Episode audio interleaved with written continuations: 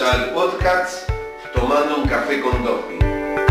Estamos muy felices de que seas parte de este detrás de escena en busca de reflexionar juntos sobre cómo trabajamos en los cuidados críticos. Este espacio fue creado para aprender de nuestras experiencias, compartir conocimientos, hacer preguntas al revés de lo habitual y así ayudar a que cada vez seamos más los apasionados por los cuidados críticos. ¿Cómo estás, Dopi? Bien, ¿y vos? Y acá con dos grosos a mis espaldas, no sé si los ves. Sí, sí, pues yo te decía, qué foto. Grosso ¿Viste? Escuchame una noche a, a Delirium Tremens. Y mira, yo ya estoy arrancando, te aviso. Te prometí un vasito de Bélgica acá. Claro. Salud. Salud. Querido, un gusto. ¿Cómo estás tanto tiempo? Y bien, Dopi, la, verdad, viviendo esta pandemia de manera, digamos, con mucha incertidumbre de qué es lo que va a pasar, ¿no? Eh, peleándola cada vez más, como has visto todas las curvas, ¿viste? En el OSPI eh, empezamos desde marzo, ya cuando empezó el primer caso en la Argentina, nosotros arrancamos también con poquitos casos y ahora ya está casi eh, el motor al máximo.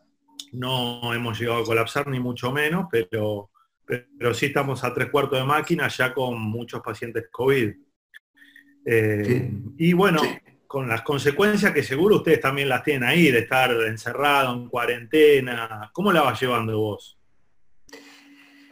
Eh, mira, eh, la palabra que vos dijiste, incertidumbre, es, este, es lo que he recogido de varias este, así charlas tomando un café virtual como estamos haciendo ahora con vos, ¿no?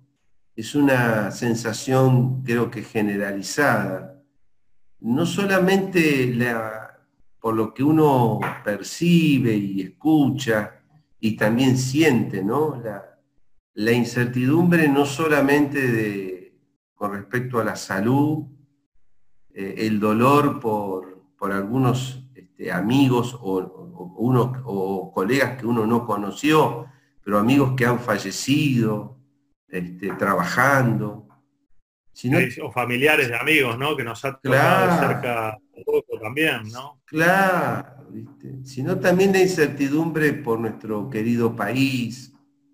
Eh, eso, este, digamos, no es que yo me... Creo que lo amplío, lo, comparto y lo amplío, este, creo que hay incertidumbre en todo el mundo, ¿no? O sea, hoy, por hoy nadie sabe cómo se sale de esta, nadie tiene la posta. Eh, y, fíjate que ningún, yo, bueno, salvo que Nueva Zelanda creo que está teniendo pocos casitos, erradicados, erradicados son muy poquitos los países que han erradicado el problema y, así todo, pese a haber erradicado el problema, no pueden poner en marcha el país porque las fronteras muchas veces están cerradas o comprometidas.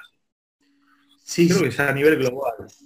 Sí, sí, sí, sí, lógico, ¿no? Igualmente me da la sensación que, este, por ejemplo, nosotros desde marzo que todos los ingresos a Necochea hay raplenes de tierra, es decir, hay, es como un paso fronterizo, este, tratando de alguna manera de que no ingresara el virus. El virus de una manera o de otra ingresó, hoy hay circulación, eh, eh, pero me parece que, digamos que si no, yo no veo, o por lo menos es mi sensación, ¿no? yo no veo que en, nuestro país que haya un consenso de, luchar todos por, el mismo, los mismos objetivos, ¿no? No, total. Coincido, coincido en eso, coincido en eso, em, porque hay, también es como también nos agarra, ¿no? Como país, venimos de una crisis económica, en crisis económica y... Sí, claro. Y, la gran mayoría la población, viste que está con trabajo en negro y sobre todo los más necesitados se ven obligados a tratar de sobrevivir, ¿no? Y eso hace que, las mejores ideas que pueden llegar a ser como que la gente tenga distanciamiento social y que la gente se quede encerrada en la casa, terminan de algún punto siendo inviable por, por las necesidades básicas que es tener un mango en el bolsillo como para alimentar a tu familia. Obvio. Este, ¿viste? es, un tema de enorme magnitud y ya, ya, te digo, yo creo que los que llevan eh, las responsabilidades eh, que son eh, enormes en este momento, yo creo que no, no, no, hay ninguna mesa redonda donde se, se puedan sentar con los que no gobiernan, y tratar todos de aportar las mejores ideas por el bien común. Yo, yo no escucho eso, no, no lo veo, sinceramente. Eh, eso es lo que me preocupa. está muy agrietado, el país está muy agrietado, ¿no? Sí, en realidad, yo te digo, yo no, yo tengo alguna mirada, no, no digo que sea la real verdad, ¿no?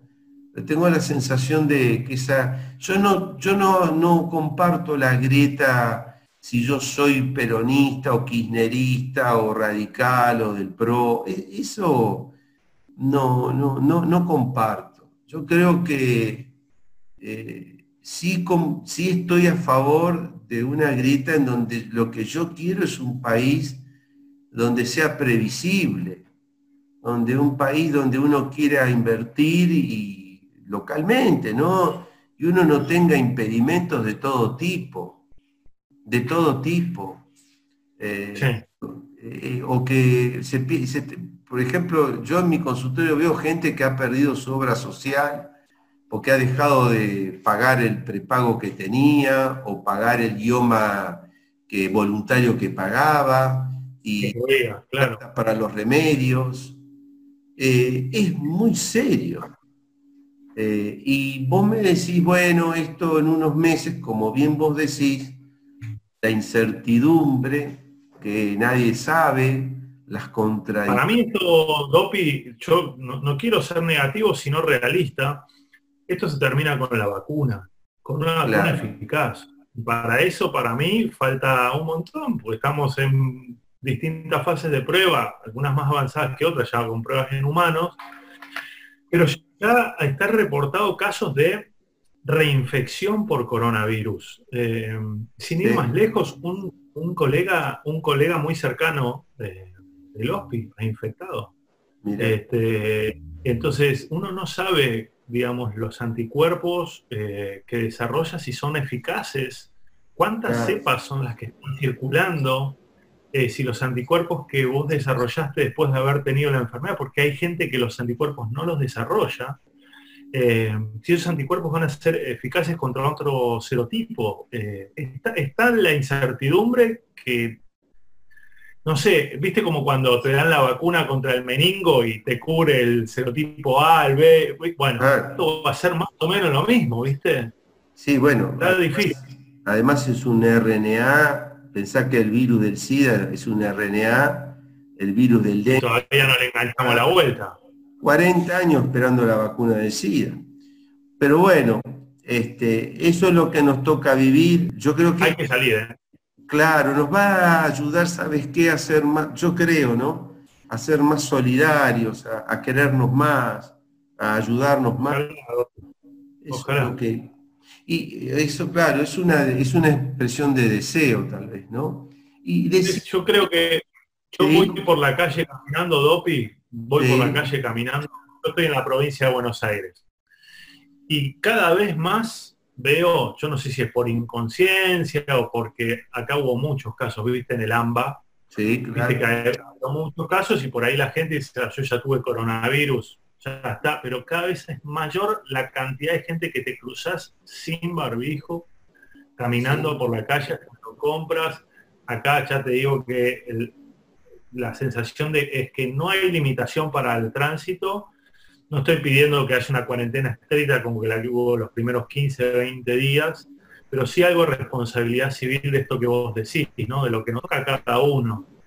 Sabes que voy a cuidar trato de ser solidario, lejos, no estoy charlando en la calle sin barbijo, y eso se ve, se ve que no está pasando tanto. El argentino es medio así, Dopi. Lamentablemente. ¿eh? sí, sí, sí. El tema es que a mí me parece que eh, el pueblo, la gente responde también a lo que ve, eh, qué ejemplos ve. Total, total.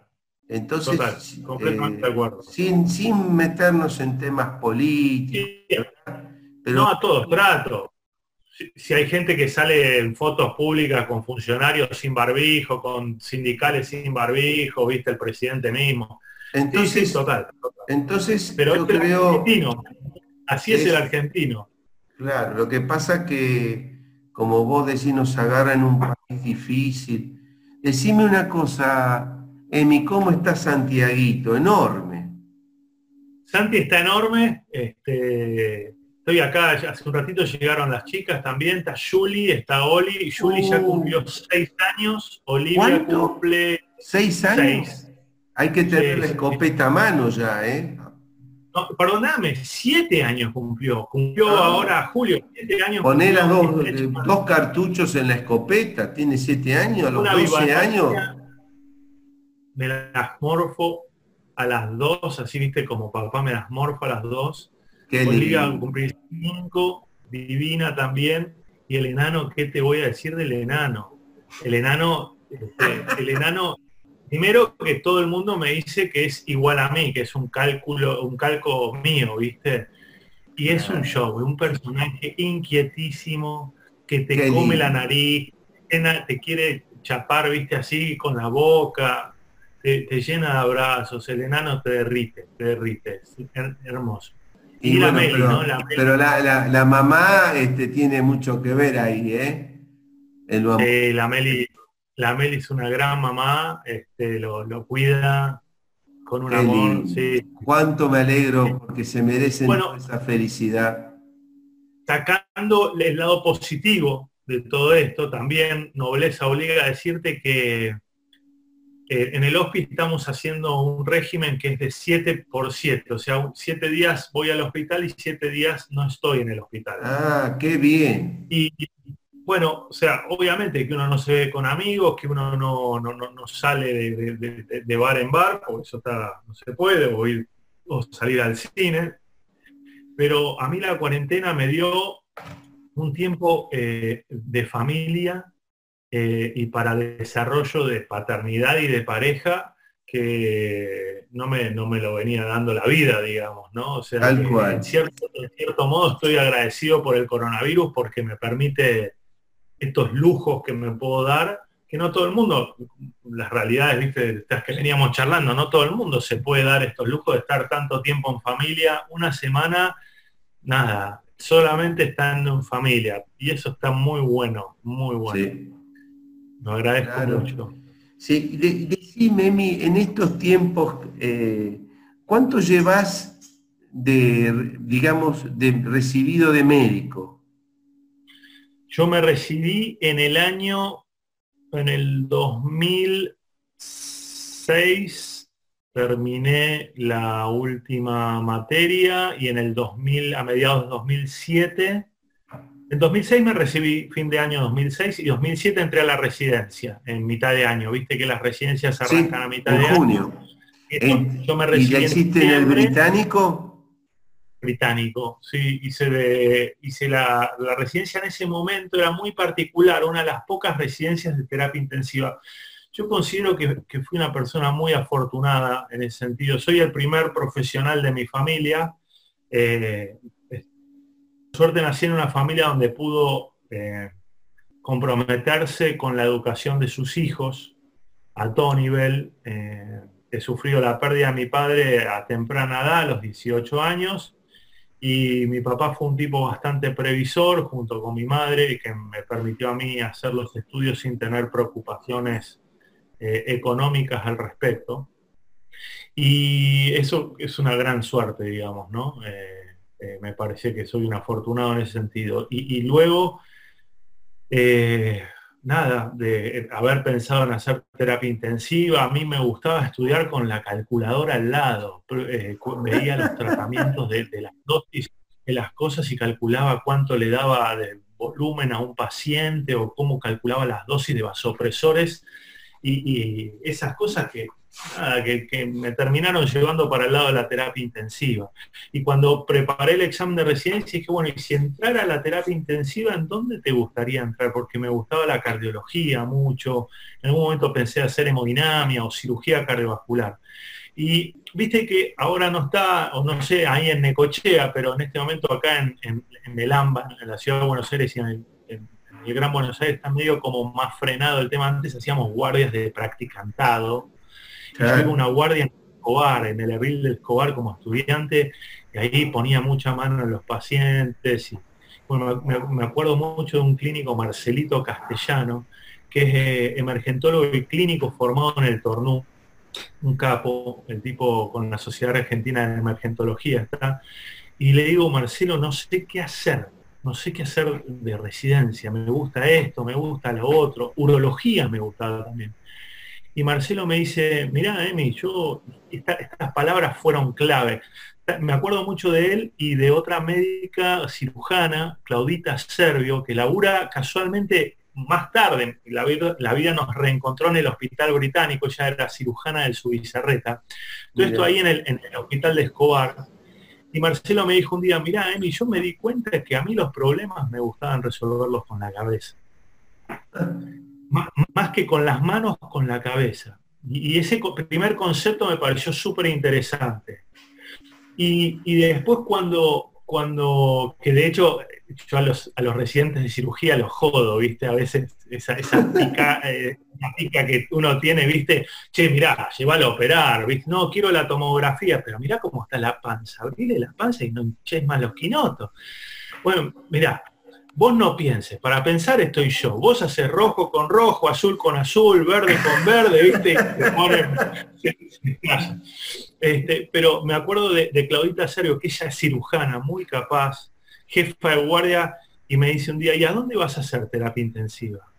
Y digo, no sé, no sé si, si venir a un hospital como este, el Eril es un hospital provincial que, no abunda en recursos, este, y, y, digo, no sé si hacer en un hospital como el italiano, el británico, el alemán, el SEMIC, que tienen toda la infraestructura, o hacer medicina como de, trinchera, digamos, con menos recursos. No sé cómo aprender más en la terapia intensiva. Me dice, no, me dice, Emi, vos aprendés a manejar primero un coche de Fórmula 1, que después, me dice, manejar un fitito, no vas a tener problemas Ahora, el que manejó un fitito, subirse a un coche de Fórmula 1 le cuesta más. También muy pedagógico, muy conceptual, pero dije, sí, entonces vos decís que en un lugar de mucha complejidad, me dice, no tengas duda. Y quería entrar al Fernández y quería entrar al Hospital Británico y tuve la suerte de entrar al Hospital Británico. Eh, no había entrado en primera instancia, déjame que te diga eso, eh, digamos que había quedado como ha pasado la entrevista, aprobado el examen, pero no había quedado en primera instancia y tuve la suerte, no sé, de que algún residente elegido renunció y se fue a otro lugar. Y ahí hice mi primero, mi segundo y mi tercer año en una residencia muy particular por varias cosas. Eran tres años de terapia intensiva, no había un año de clínica médica. Segundo, veía su unidad coronaria, es una terapia polivalente, veía su unidad coronaria y recuperación cardiovascular, 37 camas de terapia intensiva donde tenía cirugías de tórax, cirugías avanzadas, cirugías de abdomen avanzado, trasplantes, este, cardio, reemplazos valvulares, CRM, etcétera. Así que una terapia con muchísima complejidad este, le faltaba trauma, le falta el día de hoy trauma como cualquier terapia por ahí privada, te llega al trauma en segunda instancia, pero una linda formación. Y fueron tres años, dos años de jefatura reciente y después ya me quedé como médico de planta, ahí, como coordinador. Este, y desde ahí estoy. Y esa es tu casa. La, verdad que uno la siente como casa. Yo, eh, no me molestaría ir a laburar a ningún lugar pero viste cuando tengo, no sé, la sensación de que en mi casa estoy haciendo las cosas bien y, con la gente que quiero, digamos, con, tengo, tengo al lado tipos, viste, que, en los que te podés apoyar de una manera, viste, lo tengo a Elías, que vos lo conocés. Maravilloso. Elías Oluaga, Maravilloso. Hablar un paciente con Elías tiene una practicidad. Elías Velo, viste, son genios, gente genia que piensa siempre más allá de lo que vos tenés delante, gente que nada, me tocó aprender de ellos. La Cevita Chapela, un capo en nutrición, Flor Ballestero, capa en neurointensivismo, en Santi Sack, que es una máquina de leer, estuvo rotando ahí en Francia con Tebull, una máquina de leer de shock, igual que Mario Pozo, bueno, ahora me toca laburar con Gastón Murias, viste que es tipo en ventilación mecánica, a, un referente. O sea, he tenido suerte, he tenido suerte de estar con tipos referentes en sus áreas eh, y, aprender de ellos. La verdad que he sido un tipo muy afortunado. Miguelito Blasco también, que me ha enseñado semiología, eh, eh, el Doc Cherkov, ex jefe de la terapia intensiva, tipo que con la edad que tiene hacía la recorrida y y una frescura en la cabeza como para decirte, no, porque fulanito escribió esas, cosas que yo siempre admiré de tipos como vos, o, como, o como Cherkov, o como Gastón, que pueden parafrasear papers y decir, en, el Crítica del Care 2018, 2015, fulanito escribió un paper, viste que vos me saco el sombrero, yo no me puedo acordar ni cómo se llaman mis hijos, y esta gente me cita a todos los autores. ¿Viste? Eh, gente, he, tenido, he sido muy afortunado en la medicina DOPI, muy afortunado. Y, eh, vos allí en el, en el servicio y en el país, y esto no lo digo así por decirlo, pero es muy importante, porque mucha gente te va a escuchar y te va a ver en los podcasts que los pasamos por Spotify, estas, estas charlas que tenemos. Este, es importante que la gente sepa que vos sos un referente en nuestro país y por supuesto en América Latina de la ultrasonografía crítica. Eso es muy importante porque toda esa gente que vos has nombrado, que trabajan con vos en el británico, seguramente que se ven de empapar de tu frescura, de tu sencillez y de tu capacidad para explicar las cosas complicadas. Este, y eso es muy, muy importante. ¿Cómo, cómo, cómo ves eh, hoy en día, después de pasado algunos años, con la pasión de la ultrasonografía, cómo ves eh, cómo está el campo este en nuestro país, en Latinoamérica? Bueno, em, a ver, me toca. El doc Cherkov, eh, Julito Cherkov, tuvo la frescura cuando empezó la jefatura allá por el año 2010 más o menos. Yo estaba haciendo eh, jefe de residentes en ese momento y él, una de las cosas que ya había leído era de ecografía pulmonar. Yo no había leído nada, ya por el año 2010. Y, yo ni siquiera sabía que me iba a quedar en la terapia intensiva del hospital, no, todo no lo sabía. Y mm, de hecho, me venían ofreciendo coordinar otro, otro servicio de terapia intensiva en otro centro. Y este, el doctor Charkov tenía como proyecto traer un ecógrafo a la terapia intensiva. y Eduardito Brunel, Eduardito Brunel, que bien lo conoces, el correntino. El, desgraciado es. Ese desgraciado que me ha acompañado al cielo y al infierno, este, a capa y espada. Qué tipo eh, bárbaro. Un genio y que te saca una sonrisa en los peores momentos. Sí, sí, sí, un genio. Eduardito Brunel era un capo en ecocardiografía, ¿viste? Y, él estaba en la, era parte del equipo de terapia intensiva. Entonces Cherkov le iba a delegar a él el, eh, esto de la formarse en ecografía. Y lo que pasó fue muy loco, que cuando Cherkov agarra, eh, por eso te digo que he sido muy afortunado, viste, esa gente de estar en el momento indicado, en el lugar indicado. Y cuando Cherkov agarra la jefatura, la terapia intensiva que yo te conté, que fue como me formé, se separó. Y la unidad coronaria y la recuperación cardiovascular pasó a verla a la gente de cardiología. Y Eduardito, que era parte del staff de la terapia intensiva, pasó a ser parte del staff de la unidad coronaria.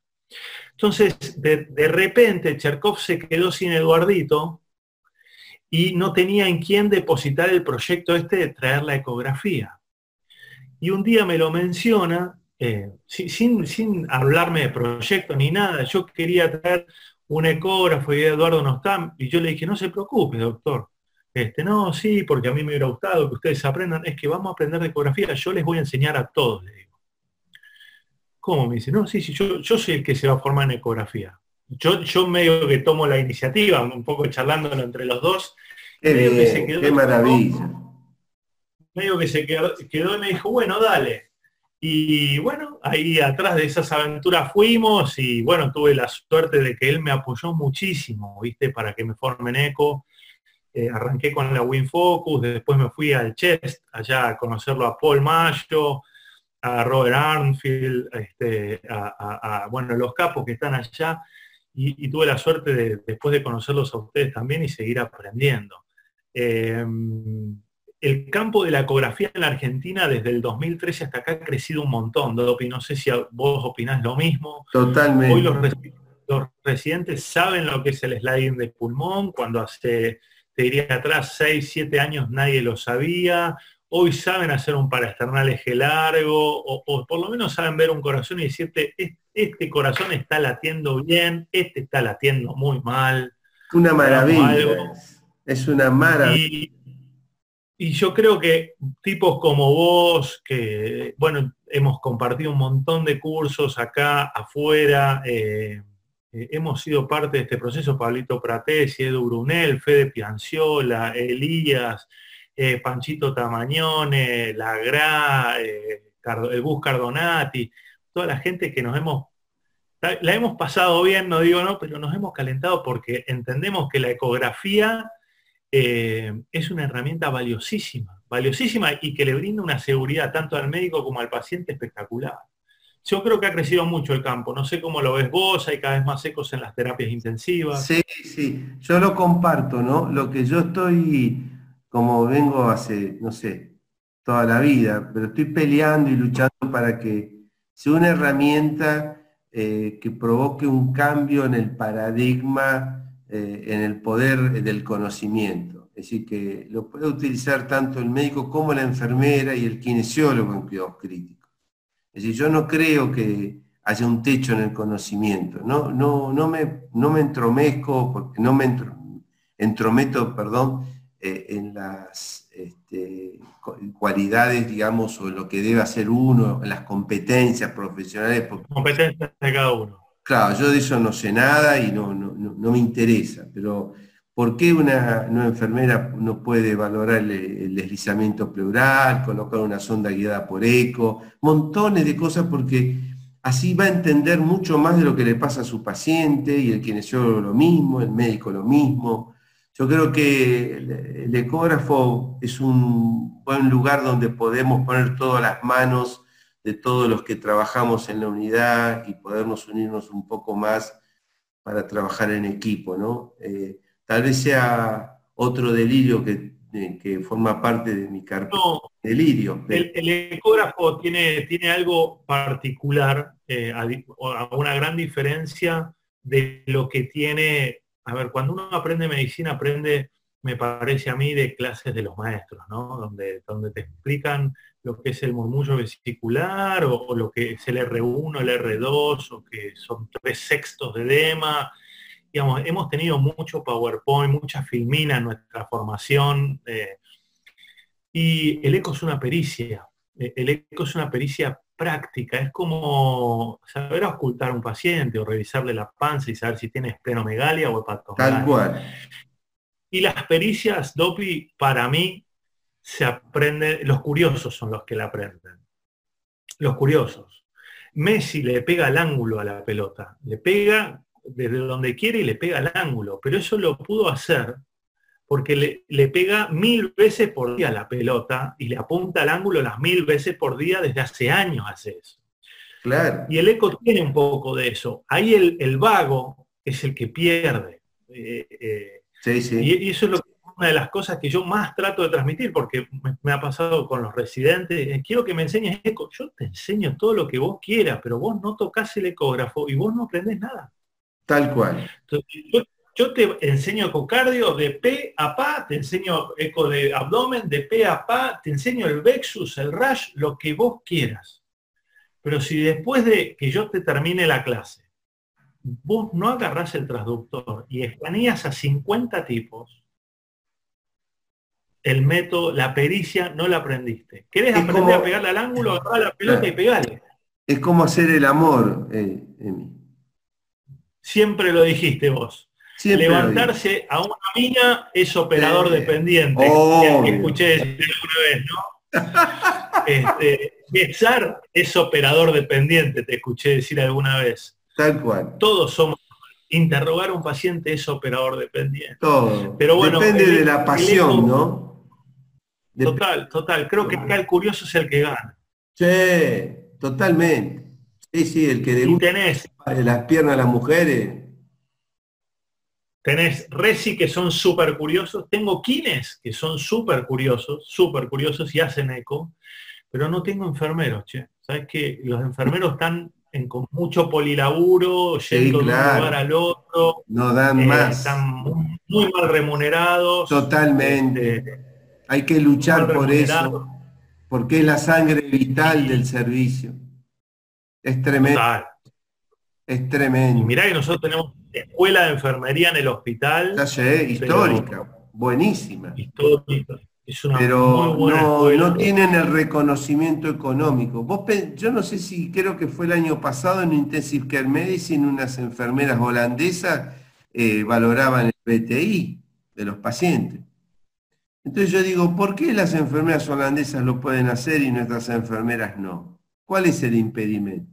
Yo creo que es eso, que cada vez tienen más trabajo, tienen menos, eh, menos número de enfermeras entrenadas, Después tiene Son muy pocos. el otro trabajo.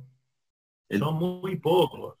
Esos trabajos que publican de no sedation, de hacer el BTI, digamos, estamos hablando de poblaciones de un enfermero por paciente, algo que en la terapia no, pero yo creo que, eh, yo no, no, digo que eso tenga que suceder mañana, ¿no? Pero hay que, yo creo que son decisiones que mucho tienen que ver con nosotros, ¿no? Eh, eh, yo creo que, digamos, los médicos que pueden este, tener decisiones de opinión en las unidades eh, tienen que, pelear por la remuneración del recurso humano. Mira, yo recién terminé de dar un, webinar sobre pulmonar agudo y un colega, creo que de, de Ecuador o de Chile, me preguntaba sobre el uso de fosfodiesterasa en la hipertensión pulmonar aguda.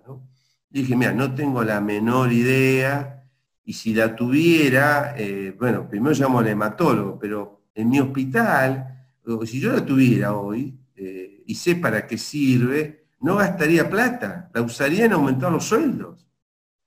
Eh, porque no tengo, sé que no hay evidencia 1A del uso de fosfodiesterasa, inhibidores de fosfodiesterasa o de óxido nítrico, por ejemplo, ¿no? Es decir, me parece a mí que, tenemos que también torcer un poco el rumbo, ¿no? Eh, me parece a mí. Eh, no sé si pudiste escucharlo a Arnaldo Dubín el otro día, que habló, le tocó hablar, viste en los informes diarios que dan de los casos. Sí, sí, lo escuché. Y él dijo, el cuello de botella es el recurso humano. Y la terapia intensiva viene, viene padeciendo el recurso humano desde, hace mucho tiempo. Sí, sí, yo, tengo pocos años de especialidad, por, vos tenés una perspectiva mucho más amplia que la mía, pero yo recuerdo haber rendido para, para la residencia y ser unos 50, unas 50 personas que rendían. Y hoy en el hospital británico no se presentan más de 30. ¿eh? Por supuesto. Eh, eh, entonces somos una especialidad que va, va camino a la extinción. Eh, Totalmente. Espero que no sea así, pero, pero medio que va camino a la extinción. Sí, yo creo que como yo que he sido eh, responsable, digamos, conduciendo la sociedad como presidente hace ya, va a ser 20 años, eh, yo puse todo mi énfasis en, en, tener el Colegio Argentino de Terapia Intensiva con la responsabilidad legal, con el, lo que se llamaba todo ese tema legal, que lo pudimos conseguir pensando que eso iba a ser la herramienta para conseguir mejores condiciones laborales, un lugar mejor para dormir, que te den de comer como corresponde, un lugar donde te puedas bañar después del trabajo, etcétera, etcétera. Y lamentablemente fracasé. Es decir, una mea culpa mía es, por ejemplo, en mi servicio, donde yo trabajé tantos años en mi hospital, en no haber puesto más energía en mejorar las condiciones laborales de toda mi gente. Eh, lo que pasa es que uno, claro, uno tal vez son excusas, uno está tan en lo que por conseguir lo básico a veces. No, sé si son, si puede ser. Eh, gastas energías, pero a mí me parece, eh, con todo respeto, a mí me hubiera gustado que, con todo respeto, digo, hubiese sido muy interesante que a esa, a esa conferencia hubiese hablado una enfermera especializada en cuidados críticos de la Sociedad Argentina de Terapia Intensiva, porque la visión eh, hubiese sido mucho más este, realista, mucho más evidente, eh, y sobre todo una enfermera que trabaja en el hospital público, porque es diferente ser médico y es diferente ser médico trabajando en el sector privado. Pero una enfermera que trabaja en el hospital público, que generalmente trabaja más de seis horas de su turno, salvo por ejemplo el Leónidas Lucero, que es un hospital modelo, el municipal de Bahía Blanca, pero si no, en general trabajan siete horas, ni hablar los fines de semana, es decir, el régimen y las condiciones laborales son vergonzosas. Y yo no creo, en mi opinión, que se pueda esperar que esto se termine. Yo creo que hoy se deberían de ejecutar medidas, fundamentalmente un seguro de salud. Si yo me enfermo trabajando para una unidad de cuidados críticos en un hospital, un seguro de salud, eh, un seguro de vida por si llego a fallecer para mi familia. Eh, eso no, no, lo tienen en cuenta los políticos, eh, ni tampoco las sociedades científicas. Tampoco tienen en cuenta que si no hay recursos, bueno, los recursos son muy sencillos. Hay que, yo no soy político. Pero hay que pagar mejor y tener equipos de protección personal como corresponde. Hay terapias intensivas en la provincia de Buenos Aires que los médicos se han comprado todos el equipo de protección y el jefe ha comprado equipo de protección para sus enfermeras, tanto en el sector privado como en el sector público. Eso es una vergüenza. Y el, el de la política, bájense en los sueldos, señores. Eh, yo estoy realmente preocupado por eso. Realmente. Yo creo que han hecho un, intento de, bueno, esto que has visto, de comprar respiradores, de, comprar camas, de, poder habilitar ciertos lugares para atender a más gente. Pero, eh, Dopi, eh, la verdad es que hubo una desinversión. me pongo ahí, así, así la foto se ve. Ah, mira. Eh, sí, se ve. Eh, la verdad que ha habido, una, ha habido una desinversión en el sistema público de salud. Eh, tremendo. Terrible. Sí, sí, sí, tremendo. Pero bueno, yo creo que hay que, hay que avisar. A veces, y, y a veces pienso, pienso que es tan ineficaz el sistema de salud público que debería cerrar.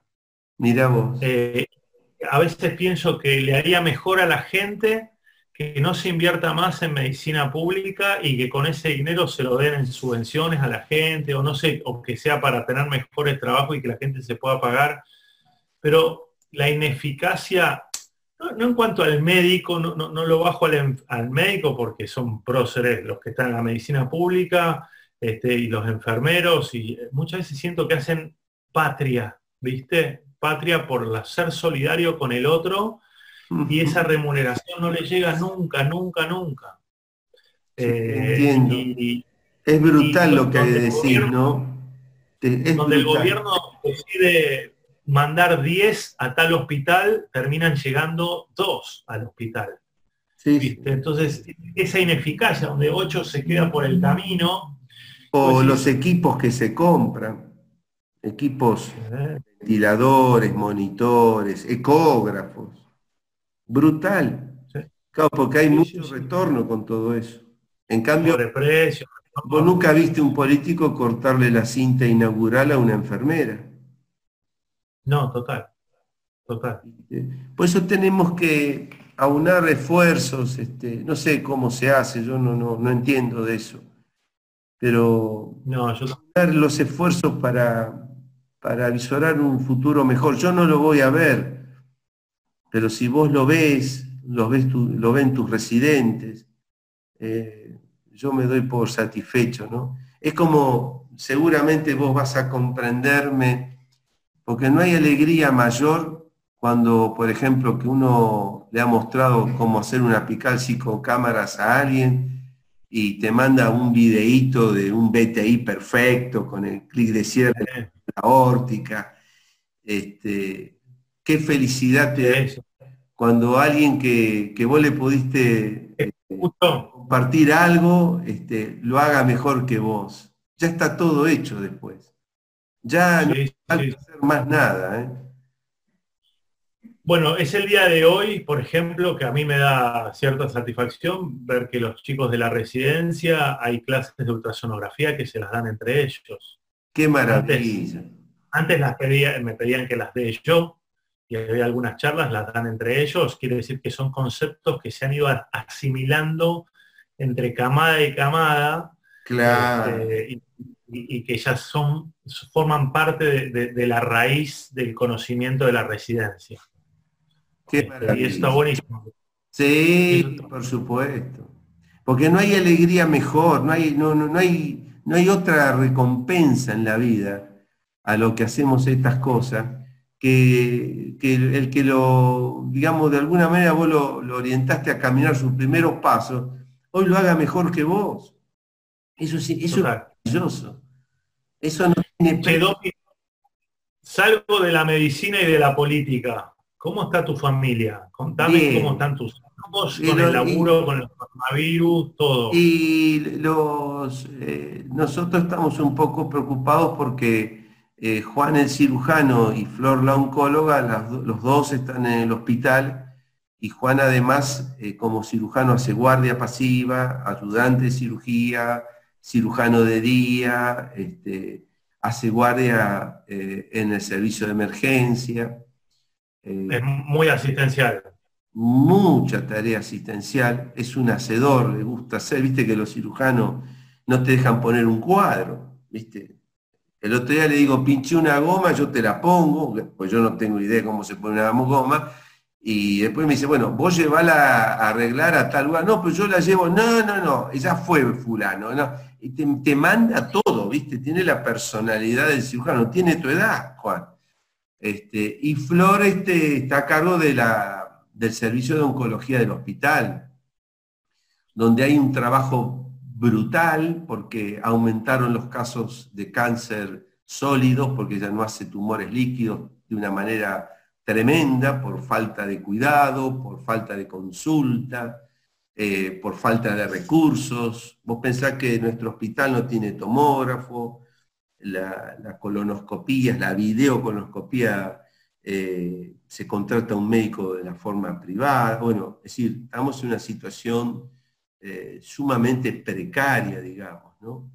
Pero bueno, este, nosotros, este, yo doy gracias a Dios, de salud estoy... Los, los dopicos le, han hecho, todos los dopicos le han hecho mucha patria a Neco, ¿eh?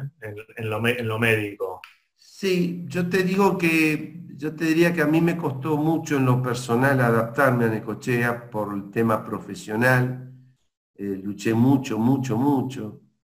Este, en el año 92 armé una, hasta una fundación. Es decir, hice todas las que pude. Eh, y no todas obviamente salen como uno espera, ¿no? Pero ya hace unos años este, encontré paz eh, viviendo acá en Necochea. Este, digamos, mis padres los tengo aquí enterrados han muerto acá conmigo, eh, y mis tres nietos han nacido en Necochea.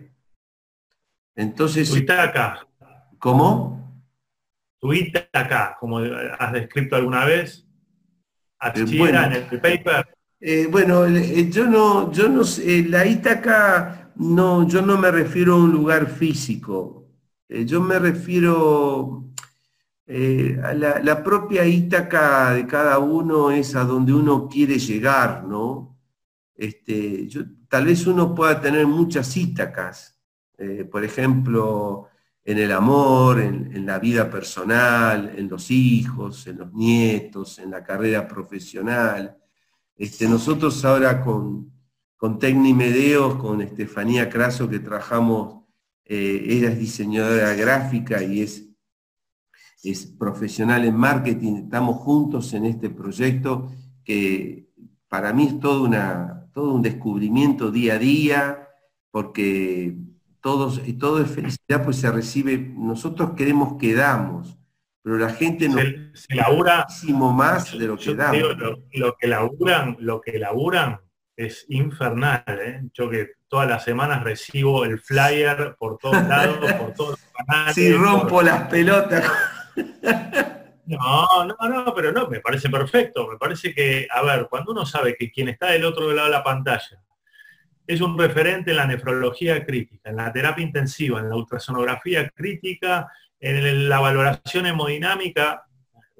Es, nunca se puede tomar a mal, digamos, no es alguien que te va a hacer no, no, Pero estamos, estamos muy felices realmente porque buscamos métodos, sobre todo es la que Estefanía la que me orienta y me lleva para eh, ofrecer eh, productos, digamos, que sean más este, más efectivos para la gente, que la gente los elija. Oíste que cada vez hay menos tiempo para leer, cada vez querés saber las cosas en menos tiempo. Bueno, forma parte del cambio y hay que adaptarse a eso y bueno, eso es brutal para mí.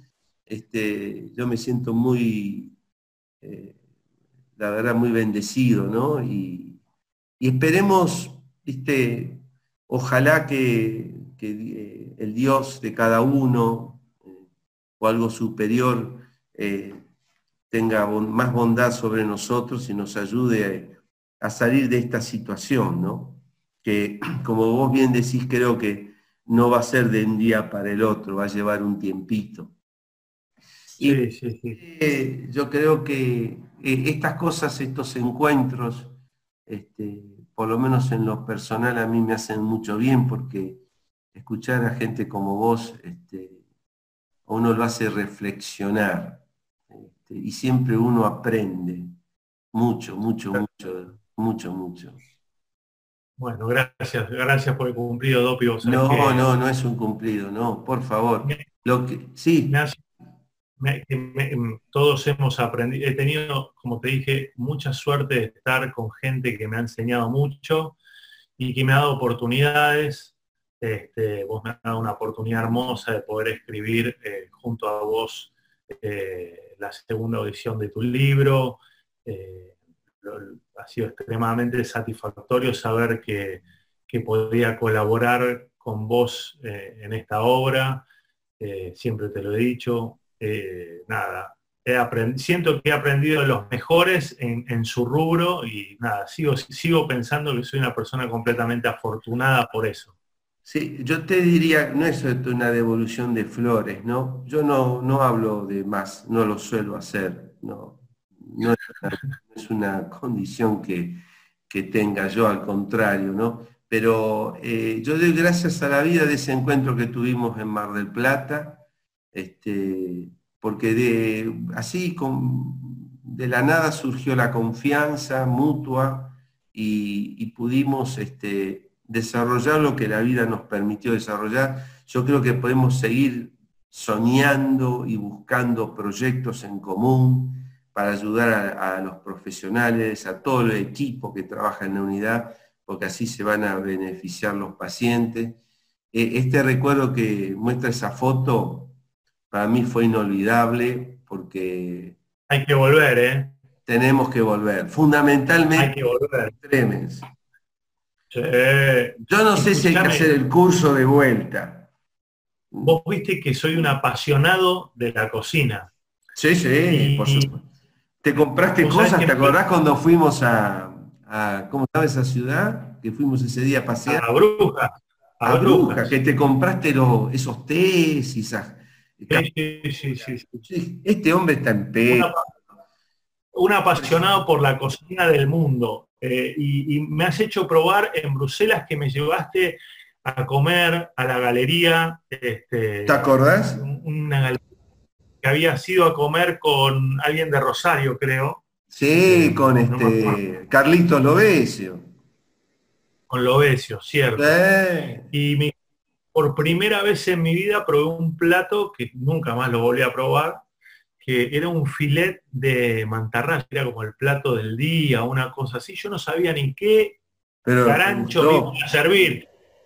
Exquisito. exquisito. Sí, sí, sí. No, no, hay que volver. Yo no sé si vamos a curso todos los días, pero a Delirium 3. No, yo no tengo problema con Delirium. ¿Te acordás cuando descubrimos en, el Delirium que el había un lugar que iba para abajo? iba para abajo. Sí, la fiesta, impresionante. Sí, impresionante. Repetir, Emi. Pero bueno, esperemos que podamos ir y volver allá. Me acuerdo como si fuera hoy, porque siempre cuento la anécdota de que estábamos tomando una cerveza con vos. Y, bueno, a la gente que está escuchando, para, para hacerla corta, estábamos tomando una cerveza en un bar que es muy tradicional de Bruselas, y escuchábamos música en vivo y, no sabíamos de dónde venía, estábamos yéndonos, creo, ya nos íbamos del, bar de tomar la cerveza y chista, música de dónde viene, están tocando rock. Preguntamos ahí por la calle y dijeron, de acá, del un tren, pero si acabamos de salir del bar y ahí en el bar no había música en vivo. Y tenía el bar como un subsuelo, un antro, un antro divino, repleto de gente y entramos y había una banda tocando de Police, ah. ACD y todo espectacular. Buenísimo. ¿Cómo nos Recuerdo inolvidable que seguramente, esperemos que el año que viene podamos ir. Ojalá, ojalá. Yo me junto los manditos que pueda y nos vamos para Bruselas. Sí, hay, por lo menos en bote. Bueno, total, total. te mando un beso enorme, querido. Topi, un placer. Mucho, mucho, mucho y te pido que te cuides, mandarle un beso a Media, a los chicos, a toda la gente querida del británico, a mi correntino Edu, bueno, a todos, que vos puedas ver. A todos. ¿eh? Que los quiero mucho. Vale. Cuídate. Gracias, Dopi. Besos a toda la flia. Que estén bien todos por allá también. ¿eh? Gracias, gracias, hermano. Te quiero mucho. Chao, chao. Gracias, yo también. Te esperamos en el próximo episodio. Gracias por estar del otro lado.